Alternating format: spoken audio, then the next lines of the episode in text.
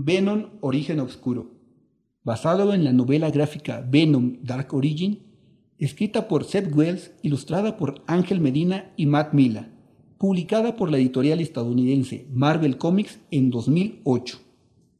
Adaptación de Eric David Torres. En el episodio anterior. Pasante, tráeme un poco de café y revisa si ya llegó la silla que ordené. Búscame esta noche en la iglesia de la calle de Broadway a las 11. No creo que las voces me dejen hablar con alguien que tenga pecados. Espera, por favor, necesito saber. Necesito saber tu nombre. ¿Sabes quién es? Mm, mm, mm. Voy a necesitar cada pieza de información que tengas sobre él y voy a querer un nombre. Episodio 5 El arresto del señor Brooke no solo fue innecesario, sino inconstitucional. Mi cliente no es un accesorio del asesino, es un reportero haciendo su trabajo bajo los derechos de la primera enmienda. Es un nuevo día y Eddie está saliendo del Departamento de Justicia, donde fue presentado por el detective que lo detuvo el día anterior. Su abogado ya se encuentra afuera hablando en una rueda de prensa. Eddie inmediatamente se para al lado de su abogado sonriendo en forma presuntuosa. ¿Su cliente conoce la identidad del come pecados? No podemos responder a esa pregunta en estos momentos. Acaparando los micrófonos y empujando a su abogado, Eddie responde la pregunta. Cualquier información que desee divulgar será a través de mi columna en el Globe. Gracias. Eso es todo. No más preguntas. Terminan la conferencia de prensa. Se marchan subiéndose inmediatamente a un automóvil. En el trayecto, dentro del auto, Eddie y su abogado discuten. Si sabes quién es, podrías estar en serios problemas, Brooke. Puedo rezagar el caso por un tiempo, pero no creo que pueda sacarte de él. Un juicio largo no me afectará, Donald. Pero no te mantendrá fuera de la cárcel o de... Bien, la cárcel. Me dará tiempo de escribir mi libro. Ni bien llegan a la casa de Eddie, este se baja del carro y no deja que su abogado termine su discurso. Se va dejando la puerta del carro abierta. Eddie entra al edificio donde está su departamento. Camina rápidamente por un pasillo y llega hasta su puerta. Saca sus llaves del bolsillo del saco y las introduce en la cerradura. ¿En qué te has convertido, hijo? Puedo saber cuando estás mintiendo, Eddie. Tú sabes quién es. Eddie muy sorprendido voltea y mira cómo de entre las sombras sale su papá, quien se quita su boina y comienza a caminar hacia él. ¿Papá? ¿No me viste en televisión? Estaba protegiendo a mi fuente, como en Watergate. Tú no estás protegiendo a un informante, Eddie. Estás protegiendo a un asesino. El señor Brooke se detiene frente a Eddie. Eh, él él es un tipo que necesita que su historia sea contada. La gente necesita saber por qué está enojado. Necesitan saber lo que es importante. ¿Tú crees que su historia es mucho más importante que las víctimas? Con ello es con quien reside tu responsabilidad. Al menos así lo veo. Le has dado la espalda a la gente. Has abusado de tu poder.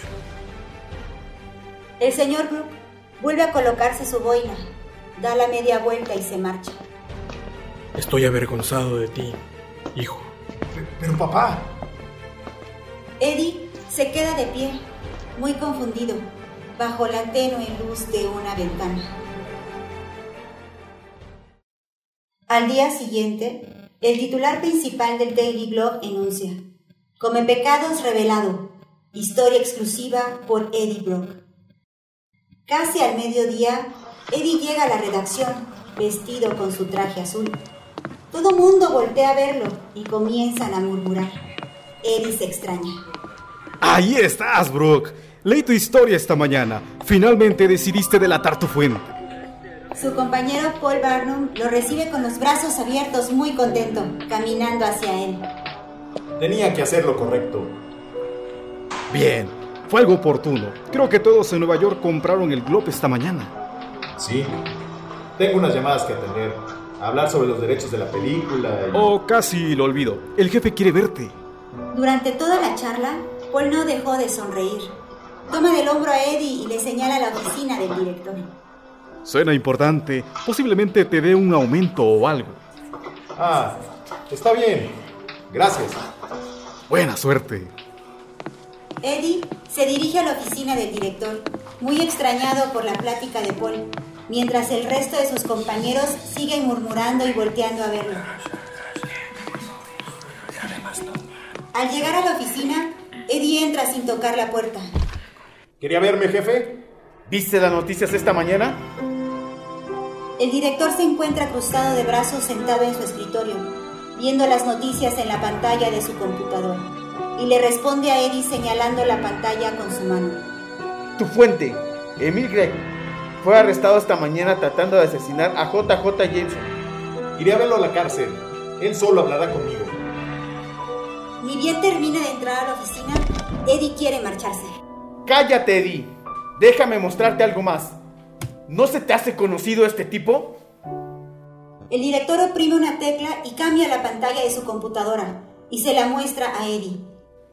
No, ¿quién?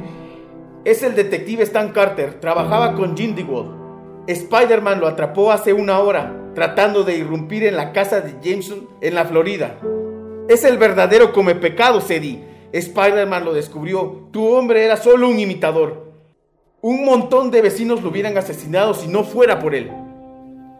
Se puede ver en la pantalla el momento en que Spider-Man con su traje negro llega a rescatar a Stan Carter. El director se mira muy molesto, mirando fijamente a Eddie, mientras Eddie se queda sorprendido sin saber qué decir. No. Vamos a retirar la edición de esta mañana. ¿Tienes alguna idea de lo que esto le provocará al periódico? Alguien tiene que pagar por esto.